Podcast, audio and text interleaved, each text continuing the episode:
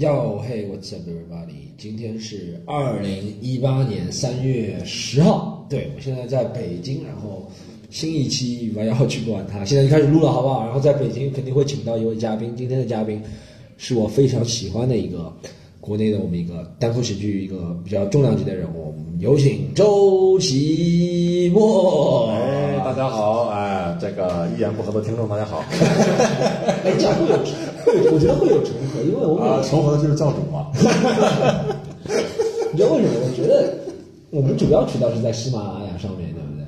啊，对，喜马拉雅最推荐，就比如说我在听，因为我想刷自己的，但是没有用，喜马拉雅好像刷不了，就啊就一个人一个 IP 就只能点一次，你点再多还是选一嘛。你还想自己刷过那个我本来想刷，但刷不了。啊但我看每次点自己听的时候，上面都是会推荐一言不合。推荐一言不合吗对，那我就觉得一言不合也会推荐我的嘛。啊，也不一定，谁听 谁听谁听，说不定的是吧？对对，哎呀，伐要去管他啊！大家管他这个听众朋友们，大家好，我是北京的一个单口演员，叫周奇墨啊。都没都都听过你个，对吧？哎呀，不可能！你你啊，你主要是在节目里擅长骂人。你要是，我希望大家没有听过我，证明没有骂我。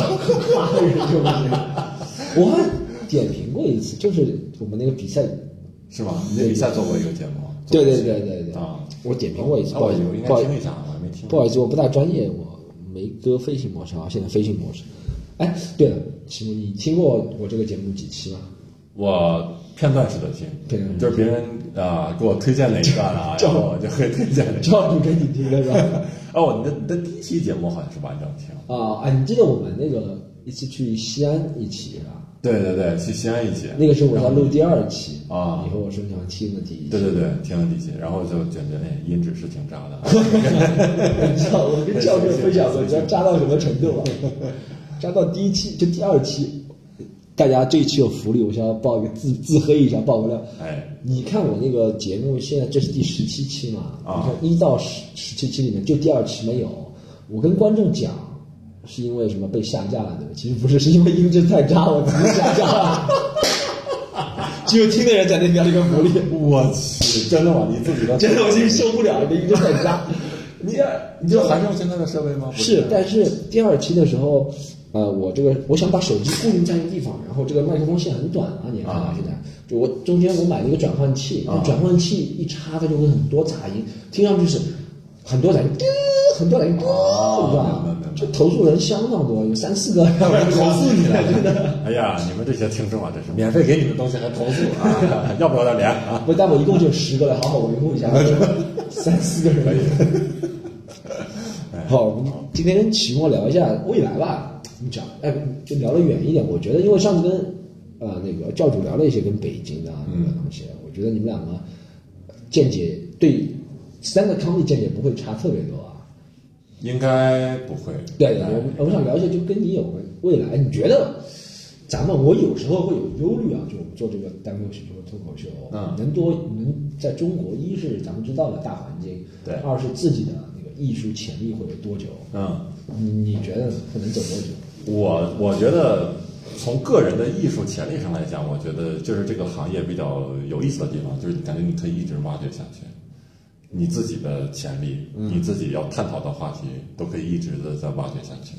然后你可能会转向你之前随着时间的推逝吧，啊，你可以转向自自己之前都不感兴趣的话题，可能之前的聊腻了，然后你就可以想讲讲别的，我觉得都都可能。或者找一个新的女朋友 都行，开始新的人生经历了。啊，自爆料了吗你？啊，但是呢，就是你你说这个，比如说大环境啊什么的，其实这个东西会让你会让你现在的从业者会感到一些焦虑，会感到一些焦虑，就是因为你当你讲到一些讲到一些东西是你认为比较好，嗯，同时你又认为这个东西是具有喜剧精神，嗯，是可以起到讽刺效果的，对。是你真的在心里很想讲的，它既有艺术性又有表达性，对。但是你会发现这个东西永远没有办法在你可预见的未来内都没有办法登上一个公众平台。哎，就这样说，你觉得是不是公观众现在配不上我？们？你可以说没关系，我们的观众都经受过我的打击，都听得了实话。呃，我只能说他的欣赏的水平吧，跟演员现在讲的东西有的时候会有差距。这因为是因为很很正常，就是就跟演员最开始一样，演员最开始讲的东西，也是他后来听到以后觉得不想再听的东西。最开始的观众也是这样的，他一定是听到一些东西以后听腻了，对，他才觉得哎这个东西有新的变化，然后他就觉得哎这个东西除了喜剧以外还有点别的，他会愿意去听。但是很多观众就是很少有资深的观众在这个行业，现在还是比较少。对，就是我觉得人来来往往特别快，是吧？观众。而且当你发现资深的观众，就包括我们在北京演出来的比较多的观众，他确实更能欣赏你创作的比较你认为更有意思的段子。对而你那些新的观众来，真的是你之前觉得那些稍微浅一点的段子，嗯，他就会笑。入门级。对，其实大家现在讲的段子，呃，你从字面意思上来解哈，无所谓深浅，就是是个人都能知道我在表达什么。对只不过能不能戳到你的点。对有的人新观众就觉得这个东西有啥好笑的，戳不到我的点。对，没兴趣。所以他完全没法你在讲啥。对对他就觉得这个东西有啥好笑的。是是是是。但是你来多一点的观众，他会觉得，哎，这个东西有点意思，跟你之前讲那种纯搞笑的是不太一样的。对对对。其实是这样。就像我觉得在网上是这样，你知道？我觉得网上一个趋势就是，其实我觉得网民还是蛮客观的，他对就是我有时候会骂骂骂网民，但我主要是客观，就是你比如说发个视频上去是吧？就好笑不好笑他是知道的，但有些人就很奇怪，我觉得比如说是你的粉丝或者我的粉丝，他们也会客观评价，比如说你他真的觉得好笑，他会在你的下面评论这个视频还蛮好笑。对但如果我比如说有一些大 V 朋友帮我转了之后，他下面的留言那些人就完全不知道 stand up comedy，他就觉得这是什么东西啊，他就他一定要打击你，对，他然后就讽刺你。对对，就是我就觉得，就是骂人的人更有勇气在网上留言，对不对？对对是这样，他这个筛选过程，他想骂你的才能留言。对对对对看着觉得好的，像我这种一般都是，怪不得你的视频下面都没留言呢。不是，就像我看到视频觉得好笑的，就是就我不会发弹幕。对，最多就一个赞。对对对就能点一个赞，我已经我连赞都不赞，我就 我看到哎，我看到 Storm 老师的视频，觉得很好笑，但是不能点赞，让我骄傲。点赞就觉得哎从来没有看到过周奇墨点赞，我每次在想，不得到周奇墨认可。哎，不过不过你之前一些视频我会转的，我会哦，我想对，我看到我看到转了，我就什么认而且我觉得能能在网上放自己视频是非常，真的对于对于在看你关注你的人来说，真的是很干货、很干货的东西。对对对对没有什么比一个单口演员发自己的表演视频更干货的了。你想一想，但是这个大家平时发的很少，是因为会觉得影响自己在线下的那个表演吧？因为大家会觉得看过，不像你这么舍得上报发。我这个人是不计后果、不计未来，我对未来没什么信心。我觉得说，我真的觉得说垮就垮了。现在有点内容，然后说对别人。Storm 老师来了北京以后吃，家中午吃饭说从早工作到晚，哎呀，我这我这我这我一下子自愧不如，我天，我天天过的什么样的日子？我现在刚刚狗一样的日子。刚刚就过来打击一下周奇墨，我说我十点起床，然后一直工作到半夜十二点，十二点之后再去全家，再得到灵感，真的应该连上了，一个。哎呀，我这不行，我一定要抓紧 向 Storm 老师学哎习。，奇墨，我听到你一个关于你的流言蜚语，别紧张，不是关于你新女朋友的流言蜚语，这我啊、前两天我到嗯碰到一个江西的朋友，南昌的一个朋友，他说你上一次去南昌演出的时候，坐他车从火车站好像坐到宾馆，然后可能一个小时就讲了五句话。那个人虎哥嘛，你肯定记得。哦，虎哥啊、对对对，你是对他有什么意见吗？在这里表达我一下讲。的还能超过五句吗？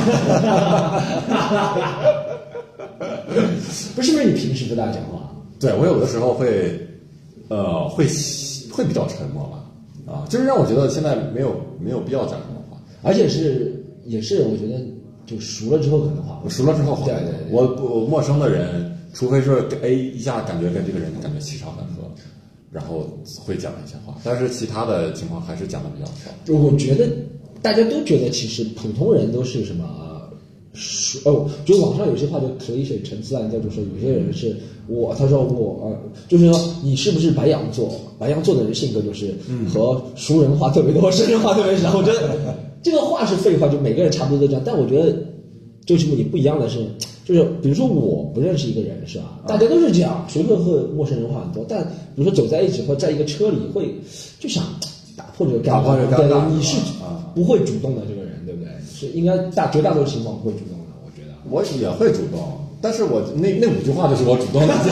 而且你尝试了五十分，他没有给你反馈啊，动着你在就你一个在动着。我已经努力五次了。对我，我比较呃，我感觉我跟我聊天能聊得来的人呢、就是什么样的？就是他自己表达欲比较强，我发现哦，然后我在旁边呢配合着。哎，他们表达欲表达一些东西，我觉得我能哎插上点话。啊我很少说跟一个人我自己哐哐在那儿说。我觉得石老板跟你就挺配。对你石老板，你都你们都是这种性格，就是见到一个人会一直说说对可以说说说，那我就愿意跟你聊，我也愿意听。但是说你你也是一个比较闷的人，那我可能就啊，你一定要有一个人垫一下，对对对对啊刺激我一下，就是说早晨几点工作这种。他 刚刚反应特别大，我从来没周奇墨这么失望过。平时我觉得周奇墨挺乐观，你知道为什么？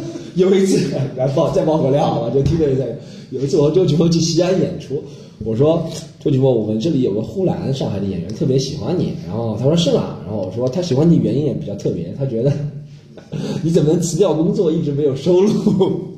在线下坚持演这么多年，然后周奇墨就苦笑了一下，就说就说我穷呗，我觉得他特别乐观，你知道吗？我第一次见有这种品味的，是女人吧？不是，是一个男生。男生啊！哦，你一直把他幻想成女生我以为是女生呼兰呢。呼兰，呼兰，呼兰不就是你们东北的一个地方吗？我我呼呼兰是吗？呼兰浩特呼兰你不知道吗？不是呼兰浩特，就呼兰是啊，辽宁还是黑龙江有个呼兰，一个辽宁有呼兰。你你知道有个就是什么呃，是就是用英文说 murderer murderer 叫呼兰，很有名的一个呼兰 serial killer。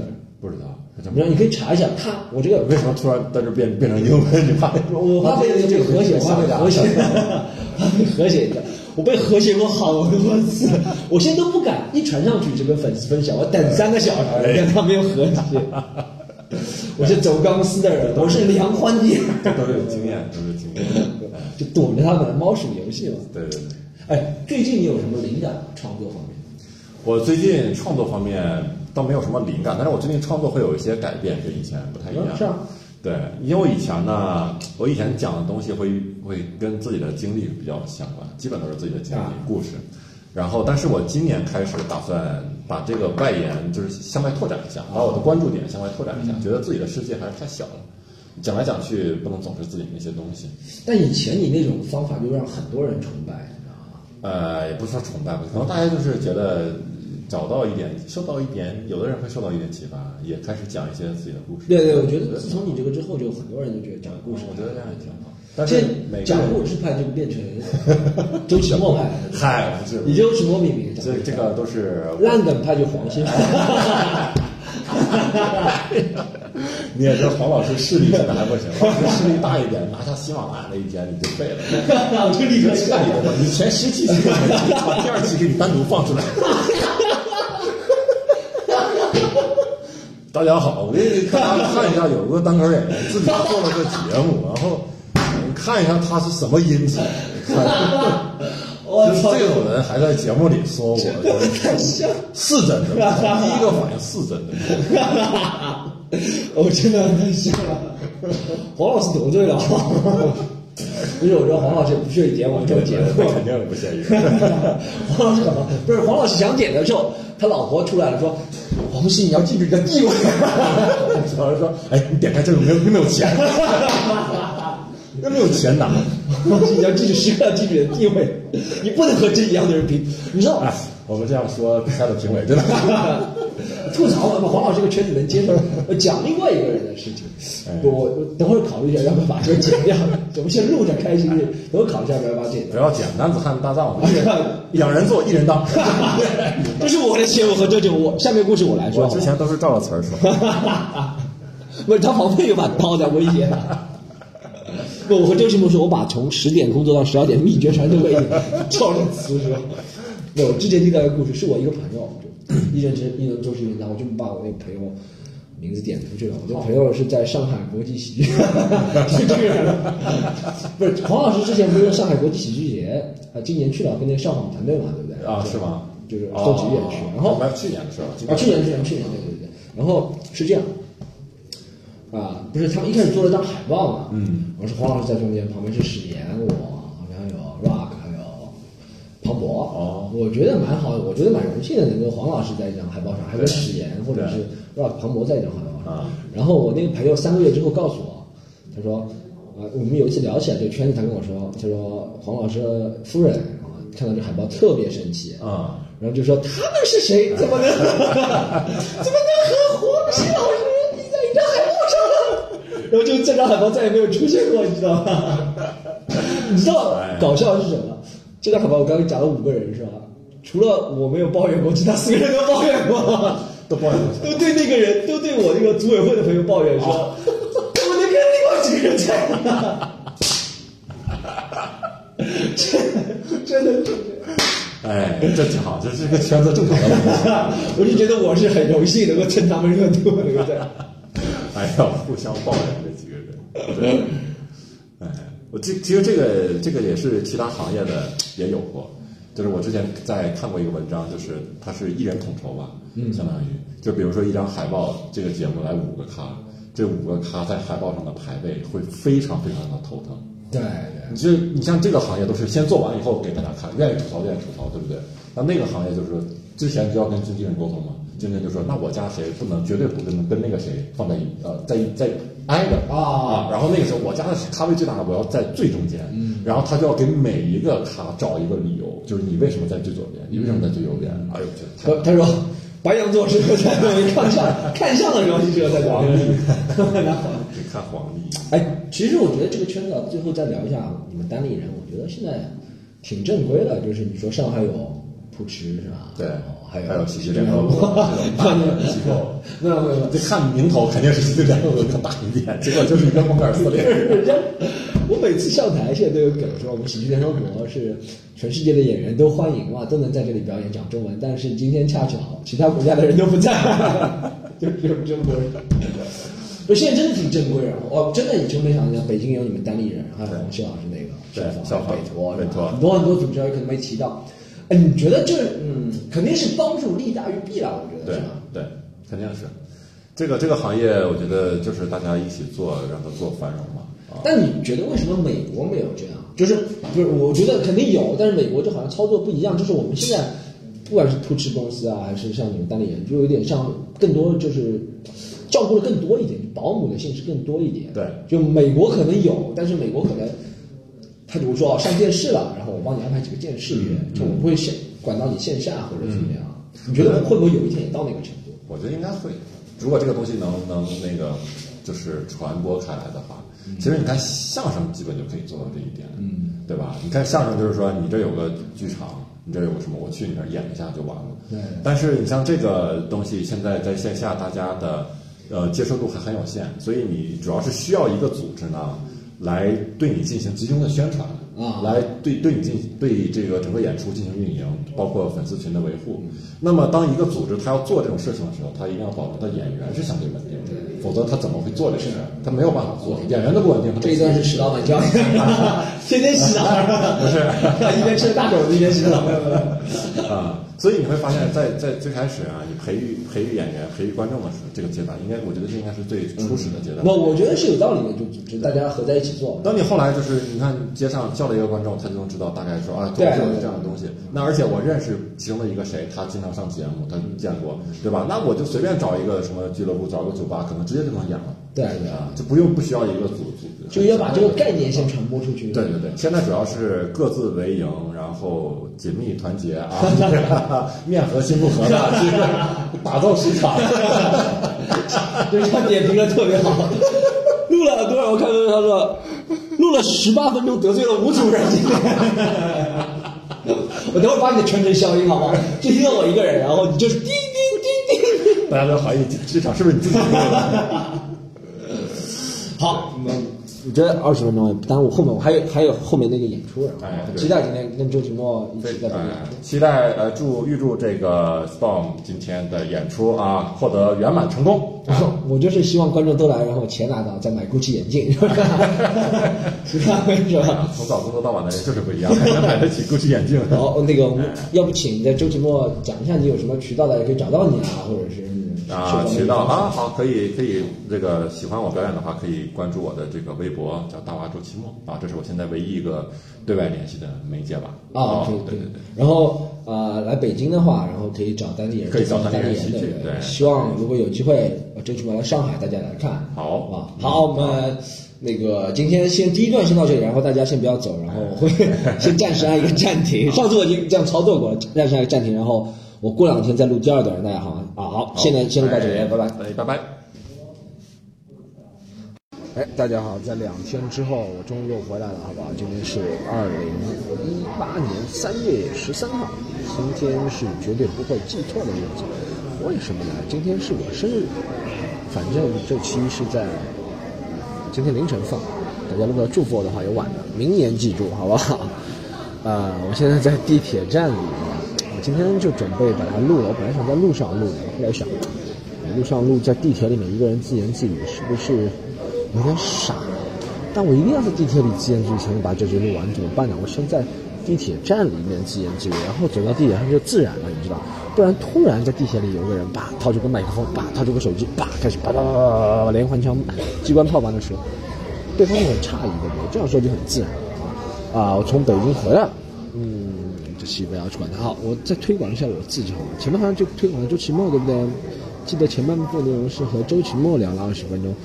呃，下半部分内容会聊一下今天发生的一个大搞笑翻白眼的事情，我大家等会儿给大家调侃一下。然后，嗯，还有什么好笑的？就是先推广一下我自己，我叫 Storm 徐，大家可以上我微博好吗？Storm 徐单口喜剧可以搜我们，不要去管他的微博。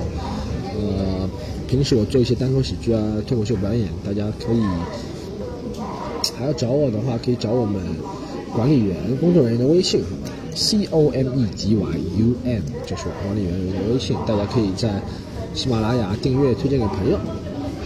好，现在言归正传，聊聊呃，我首先聊一下这次我每次去北京，对不对？其实蛮成功的两场，一一天啊，也没一天哦，下午一点到了，然后晚上十点结束，在九小时里面搞了两场专场演出啊。特别雷的一封信就是来得快去得快，做任何事情都快快快快掉，就是快，世界上最快。呃，但我对北京这次印象比以前好，因为我每好像以前去北京都天冷的是吧？冬天，你知道，你任何，我觉得冬天去任何一个城市你都不会印象好，就任何冬天我说错了，纠正一下，冬天去任何一个不下雪的城市，啊，印象都不会好。就在地铁里面，所以有时候会有一些地铁声音的干扰，让大家切实的感受一下。现在不要去管它，已经进化到什么程度了？从第一第一次录的时候，节目声音噪音大到不得了，非常内疚，到现在我故意制造噪音给你们听，让你感觉到不舒服。我讲一下，我每言归正传，好吧？那个北京的事情。我每次觉得我去北京可能都。都一天吧，最多不超过两天。有一次录那个爱奇艺的节目，大家还记得吗？我是上过爱奇艺的人，大家还记得吗？呃，那次的话待了三天多，对。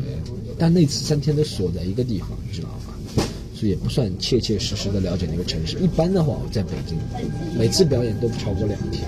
我对这个城市就很粗略的印象，而且都是冬天，印象就不好。你知道冬天去一个不下雪的城市，印象就不是很好，觉得又又冷，又没有冬天的味道。北京也很冷，但没有下雪嘛。我本来对北京印象就是讲话就听不清。我给他讲个真的故事啊，我那个住在那个宾馆里面，然后我问那个女的那个服务员嘛，我说：“哎，你好，我想问一下，是不是有点吵啊？这个？”妈的，早知道就在一号线上录了，一号线比较安静。十号线特别吵，怎么跟火车一样吵啊？这个，但我用了新的麦克风，会不会降噪会比较好呢？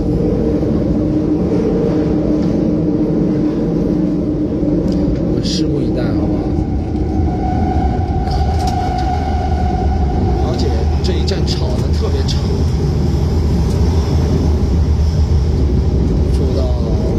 体育场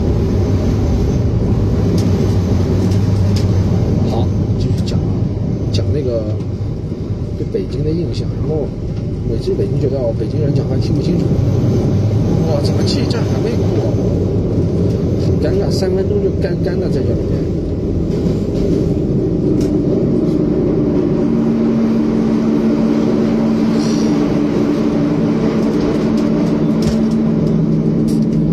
不管怎么样，我们也不剪，好吧？让大家了解一下真实的生活。宅一点，不要宅在家里，一起坐地铁。呃，好，到了是吧？我在讲，我不是在那宾馆嘛，我就问那个服务员，我说 WiFi 密码多少，对不对？一开始他听不懂 WiFi 是什么意思，我想啊，可能吧，北方人嘛，北京人嘛，听不懂英语是正常。然后就问他，我说啊，那啊无线网，他说啊，他说无线网啊，无线网那个密码就在墙上，看一眼，我看一眼，我说报给我听，故意说我视力不好，他说啊，就那个啊 D W 六个八，D W 六个八，我说什么什么 D W 六个八什么？他说哦是，我一看哦是 D W L 六个八，他念起来是 D W 六个八，上什么？听到 D W 就像是在地上会滚的那个滚抽陀螺，你知道吗？以前经常觉得抽陀螺六个八，陀螺转转转转转转陀螺陀螺。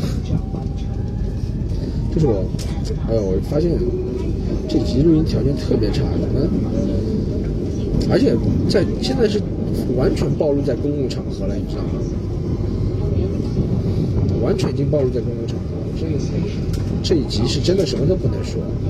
而且我再讲一下我对北京，我碰到一个我的粉丝是一个女生，她问我像对上海的女生和北京的女生的意见看法。我个人上海女生好像没有深入接触过，北京女生我倒深入接触过。其实我还挺喜欢说，如果她们正常说话的话，我还是挺喜欢说的，你知道吗？有那种爽快的味道，爽气的味道。在电视发现地铁上这样说特别容易，人家把我当胖老师。胖老师，胖老师，上海地铁。哎，我如果在地铁上这样说，别人盯着我看，我再盯回别人，他就眼神就会闪烁，你知道吗？做了亏心事一样。特别享受权力的感觉，现在是盯着我看，因为我知道这样很容易受人瞩目。那现在只要谁盯着我看，我就盯回他看，就有那种权力别人啊，能盯这么长时间。哎，我知道你以后要盯别人，把人家盯了，眼神转移，就嘴巴里面一定要做其他事情，他就以为啊，他是不是特工？FBI 的是不是中情局？嗯，我现在就这样，别人一盯着我看，我就盯着他看，盯的时间比较长，比他长很多。然后他就转移视线了，把别人盯跑。在讲那个女生，北京女生跟上海女生的事情，有人他就问我北京女生，啊，我觉得北京女生说话还挺好，然后北京女生还是没有点可能北方人更加独立一点吧，不那么不是黏了，不那么作了，其实也有作，我觉得，我觉得只是从小生活在上海的关系，就觉得上海女生比较作。换了一个新鲜环境，其实我觉得，我觉得对于异国恋啊、跨国恋的看法，就像上次在网上有人说什么，呃，这一集这一站绝对错场。其实我觉得，不管是异地恋还是跨国恋，都一样，都是一个新鲜感造成的，你知道吗？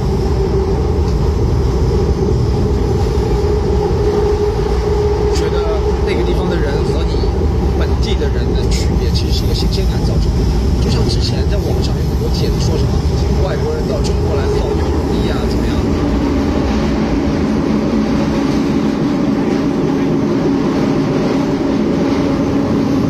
这个十号线他妈的要大整修了，要拿点醋过来，把那个轮子上的锈给铲掉，锈太锈迹斑斑，那么长。啊，别人其实大家之前看一个网上帖子说什么外国人在中国泡妞比较好泡，我觉得一是西方人对这个方面就开放，那开放就有机会，你问的越多，当然机会越多，这是一个数学的概率问题，对不对？你问一次最多就成功一个，对不对？你问两百次成功两个，是吧？所以说外国人比中国人泡也不是比较比中国人容易泡的，一是他们对这个事情的看法。还有一个，就我觉得最重要一个是，当一个人不在自己本土家乡的时候，他就能会得意忘形，或者是为所欲为，尤其是在恋爱或者性这方面，就为所欲为。因为毕竟没有人知道他底牌，也没有人知道他过去，他就觉得无所谓。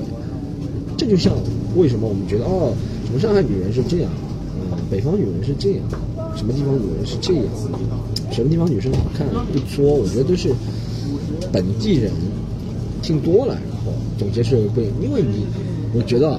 好像是和以前有个，比如说一百年前媒婆说媒，对不对？媒婆说媒，他跟人家说哦，哎，我今天给你介绍是一个山东妹子，山山东妹子好处就是能干活啊。脑袋大脖，脑袋大，脑袋大，脑袋大脖子粗，腰膀肥圆，山东妹子上海。哦，我今天介绍一个上海妹子，可能。上海妹子啊，特点就是有没有遮天遮地遮得爽死，对不对？这就没，我觉得有可能。把每个人地区的女性给她刻板印象化，就是媒婆造型，说媒容易，不然他介绍这个人好麻烦。他有几百个客户，他都记得住吗？啊，他说我下面这个客户来自上海，身高一六七，体重四十五公斤，上围是多少？曾经在哪里上学？最喜欢的小说是什么？啊，呃，一百米是多少？五百米是多少？一千米能跑多少？对不对？这体力啊，还有多少？呃，恋爱史有多少？他最喜欢别人用左手牵着他的右手，十指紧扣，怎么怎么怎么怎么样？这个很难说没了，已经。说没最简单是重要，就是把重要的点。Point get cross，OK？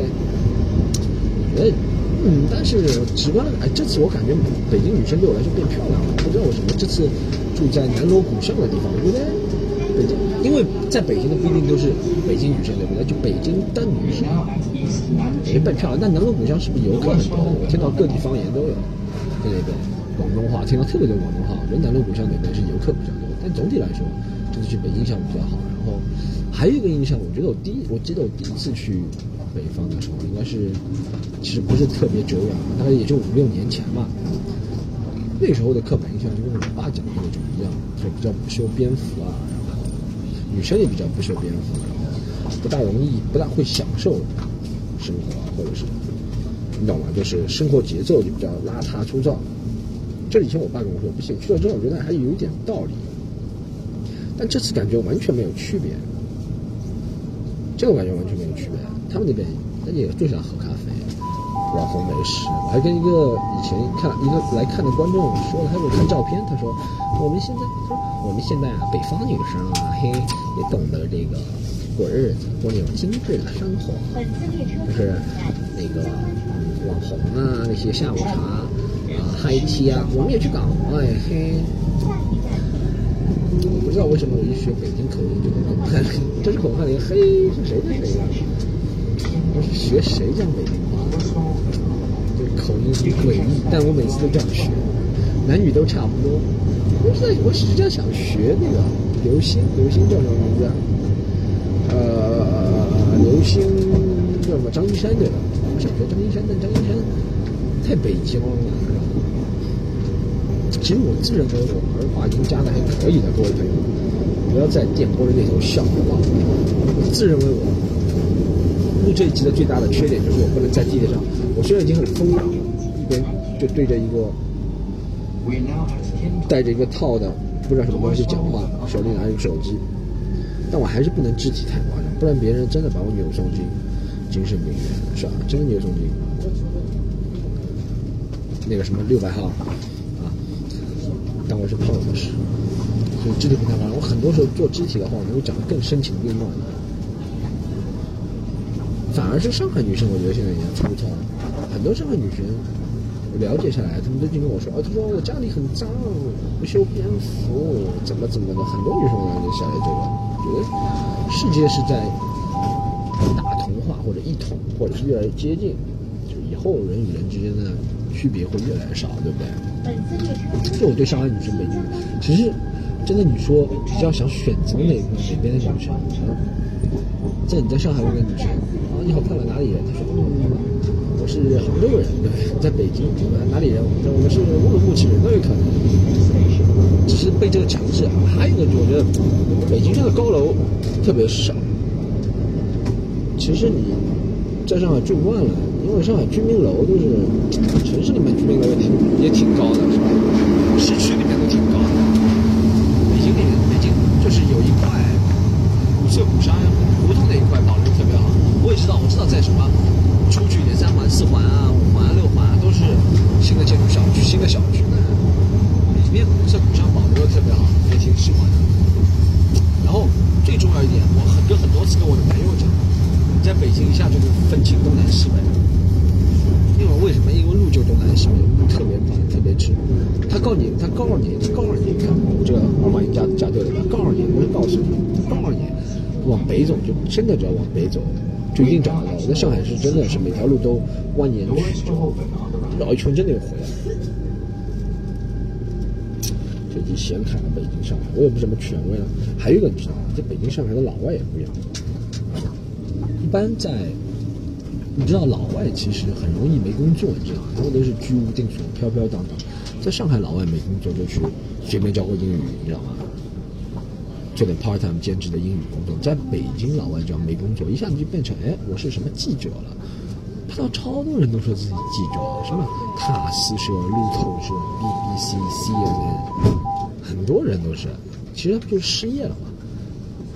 谁不想有个正经工作？你看他们，你知道他们就是跟那个 C N B B C 这种大的国际媒体，就是一个外包的雇佣关系，就他写一个如果选上了，就挣点钱。其实他不是替他们工作的，对不对？特别虚伪。北其实北京人跟上海人聊的话题也不一样，北京聊那种文化创业特别多。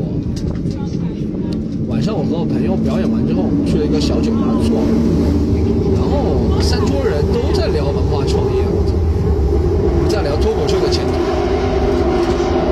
另外两桌在一个在聊电影，一个在聊出版社、出版书啊，我觉得，你说你知道吹牛逼的，听多了总觉得有戏，对不对？哎，今天发生一件很很好很搞笑的事情，跟大家分享。大家今天看了吗？那个翻白眼，美女的，一下子，我觉得网络好久没有受到这么大刺激了。但是现在几点了？十一点发生的这个事，八个小时了，网上应该全都被下架了。我觉得当初那个微博现在改了它的，微博现在改了分享方式，大家知道吗？就是不是你一发出去，你所有粉丝都能看到的，要分批看到，这就是为了。不被这种大规模的刷屏、爆屏、群体性事件，对不对？你讲，你不要说群体性事件，就讲之前鹿晗那个事情的时候，微博还没改，哇，一下服务就瘫痪，就是太多人都一下子都搜索到、关注到这个事情，他稍微要分散一点火力嘛，就是为自己一个安全一个考虑。但是我那个事情我觉得很好笑啊，就是没有人关注这个事情本身重点问题，那个女记者到底是提什么问题？然后。就被他因为，我觉得我最怕的就是旁边一个人，比如说旁边，我觉得我已经很没素质了，在这里大声说话，其实小声说话，旁边人比我还没素质，就外放，用老年机，然后外放，放那个朋友圈看到那些正能量，每天早上送你的三十句话。这是在室外录这个节目的一个悲哀啊！我在讲啊，哎，其实那个翻白眼，翻白眼，一开始真觉得翻白眼那个女的长得不错，我一看就知道她是北京人，还真是北京人，我就不知道为什么她有北京大妞那种翻白眼那种，你懂吗？她有那种范儿，在就好像她要经过很多事情的样子。旁边那个女的像南方人，你知道吗？南方人就是，嗯，我不想跟你废话多那种。你知道翻白眼那个蓝衣服女的，你给她话筒，他们他那个女的配一个小时，真的那种怨气特别重，但挺喜欢，长得也不错，但就没人关注这件事情本身到底在提什么问题，没有人关注。哎，最搞笑是那个领导，他不是提问什么部长是吧？那领导一个镜头都没有，两会开了那么长时间。那么多大事情都定了，唯一一个被转发的竟然是翻白眼，我操！你就知道这个是这个市场所要的，你知道吗？这个市场是需要一些琢磨不透的东西，做任何都不能循规蹈矩，就要做这个。你认为你很牛逼，所有人都要听你，对吧？所有人听你没用的。这个市场需要的是不循规蹈矩的，你就突然杀出个程咬金，我觉得这完全不是。预设的，或者是装的，或者怎么样？因为没有人会拿自己的钱去赌嘛，对不对？我觉得这就是做任何做内容啊，做产品，要想的都要给。就像我在台，我给大家分享一下上台的经验，好吧？最后一最后一刻，就是就跟这个事件一样，你看他一其他一切都是在预料之中的。今天有一个话筒，美国记者问多长时间，这记者身份我都审过了，他们不会问一些无聊的、无关的问题，但是。他开了一扇窗，就是这个表情你不能控制别人，不能说啊，你们这些人进场之后都不能乱问问题啊。第二，表情一定要严肃，五官浮动，五官的浮动不能超过十五度。你看，这就一下造成了效果。就像我跟台上，我在台上会跟自己说，对，今天我讲八八八八，一二三四五六七八九十十个段子，对不对？对，我是讲十个段子，但我会在中间穿插两个，不一定，调节一下节奏。太死了，把自己框太死，就跟打篮球一样，或者踢球，任何创新类的、竞技类的东西，跟人，其实你说我们在台上讲，也是跟观众那种博弈嘛，就跟打篮球、踢球一样，一定要有点 freestyle 随性。这就为什么巴西人踢球这样，黑人运动员打篮球啊，他们有种创造性。对，你说欧洲足球确实厉害，但他上限低了，他下限高，但他上限低。因为我这样演很容易在台上死，很容易死的，但没事，我只要不好意思，别人就会记住我。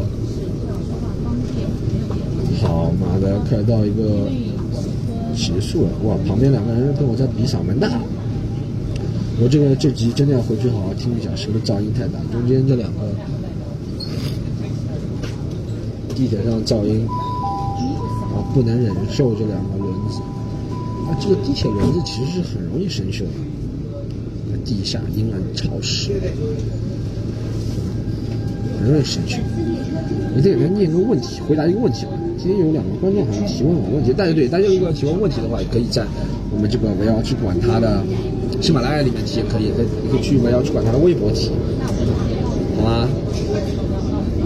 然后我会去澳大利亚，然后大家有在澳大利亚，如果真的。这个这次行程对我很重要。三月二十九号到四月八号，我在澳大利亚最著名的墨尔本国际喜剧节演出了十场英文专场。如果你们有朋友在澳大利亚、新西兰任何南半球国家，我不包机票，让你们来看，好吗？发出以我最真诚的 warmest welcome，最真诚的一个欢迎，欢迎你们来看。那就上啊墨尔本国际喜剧节官网。你在搜嘛，谷歌上肯定是搜到，然后搜我的名字就能买票。是我卧薪尝胆、呕心沥血，很长时间的一个杰作。看一下，有个观众给我提问的问题。同济大学来着，还是几站到把这个问题念完。他说，他说，嗯嗯嗯嗯。我最拜啊，他说这样，他说这样，好的，我最近成绩下滑，哈大，我最近成吧，他说，hello，好的，我最近成绩下滑，哈大学之前是啊，讲话加个逗号，好不好？他说他应该是说我最近成绩下滑很大，我之前都前三的，但最近想自己赚钱。做喜欢的事情，我兼职家教教了五个学生。我靠，这五个学生，是不是他把你的阳气给吸了？这个是什么武功秘籍嘛？五个学生围在一起，我们两个手放在你的肩上的时候，把你的成绩给吸走。呃，教了五个学生，然后还喜欢上了脱口秀，就去看演出，然后自己试着写段子啥的。但因为这位同学感觉咋都这么努力哈，拼命的学习有啥意思？我有的时候就觉得春天嘛，阳光应该用来散步的。你这个是在炫耀，不是在问你的问题是什么？你就想，哎，我成绩下滑，不过我喜欢讲脱口秀。哇，我觉得脱口秀这个事业已经弹飞了，已经有人把这个作为成绩下滑的借口了，不是用来学习的。By the way，表示最近考试差了，发出了感慨，然后想了想，阳光好，呃，他说阳光好就要出去散步，是不是给自己懒散找的借口？确实。我，你是不是想成绩好的人从来不出去走路的？大学就没有草坪上？清华大学全是钢筋水泥，都是好的人，都在钢筋水泥里面，从来不出去走路。这读书好不好有什么关系？我就搞不明白，现在人怎么那么脆弱，喜欢给自己找理由？后面一个问题啊，他说具体组织下，就是最近半年学业学习没有以前投入，学习时间也没有以前多。用业余时间做兼职家教挣钱，然后想做一些自己喜欢的脱口秀什么的。但是周围同学呢都拼命的死读书，因为我们出国有选拔嘛。然后我就好迷茫。最近我就一直觉得太阳好是用来散步啊什么，坐在家里图书馆学习不是浪费眼光？但有时候又想，这是不是给自己找？讲了三遍还是这个话呢？哎呦，这个人真的是当面讲三遍的，说这写字也三遍，让我念三遍，后面吐槽我一句。他们说：“他说就应该享受生活嘛，太阳那么好，我浪费掉了学习，第一名有什么用嘛？只会学习不会玩，就跟我上期解答问题差不多。啊，你看不懂就算了，还还吐槽我就好，尖酸刻薄讽刺我一下是吧？冷嘲热讽，他说你看不懂就算了，可能你远离校园生活有点远了，耶，要老不死了。你远离校园生活有点有点有点远了。我现在告诉你什么叫真正的校园生活。我觉得这个朋友你要端正你的态度好不好？学习好不好？百分之九十靠天赋，百分之十靠努力。可能你就没有天赋，那你就说我就没有天赋，我就喜欢玩，我就喜欢挣钱，我不知道挣多少钱，我就喜欢挣钱，我就喜欢玩，我就喜欢散步，玩都可以。散步就是我就搞不懂，这怎么现在年轻人脑子里都在想什么？从来没有听说过人说散步能跟学习。我最近看了一个，他说，嗯。那个什么，那个谁啊？工信部啊，什么什么那种智能网游的杨勇，现在同行也是这些位置。他说什么网游毒瘤一定要拔除，说孩子都不玩网游了，这个就不好了，你知道？不玩网游的时代，你知道是什么时代吗？他们在干什么？你知道吗？啊，一定要让他们有个事情做。当然，不玩网游是出于势力上的考虑。卢沟桥还有一站。绝对不是说什么玩网游是坏的事，我觉得玩网游挺好的。我以前也玩，知道赚钱容易，天天偷父母的钱花，买装备，啊！年轻人不要给自己读书不好找很多理由，就是没天赋，就不是读书的料，不就行了吗？以前成长，因为以前功课简单，对不对？我小学的时候还都一百分，散步也能成为例。散步的时候不能听听 BBC 广播，不能听听什么有用的知识、历史课程。媒体这么发达，多媒体，很多方法都读书，不一定一定要坐在课堂里啊。你看不起那些坐在课堂里的人，坐在图书馆，有其他方法嘛？一边跑步一边阅读，一边做作业都可以嘛。啊，电脑也不是用来玩的嘛，也可以做作业嘛，对不对？要物理、化学、数学，也可以在其他方面学嘛。不要给自己找理由，年轻人，真的，到社会上就没有人拆穿你，人家直接把你开除，是我来拆穿你。呃，我站也到了，然后我们这集就录到这里好吗，很感谢之前有周启墨，然后北京很多人的陪伴，我那个三月底去墨尔本，四月中旬应该去南京演出，大家就关注我微博，锁定购票信息，好不好？然后今天暂时先到这里。拜拜。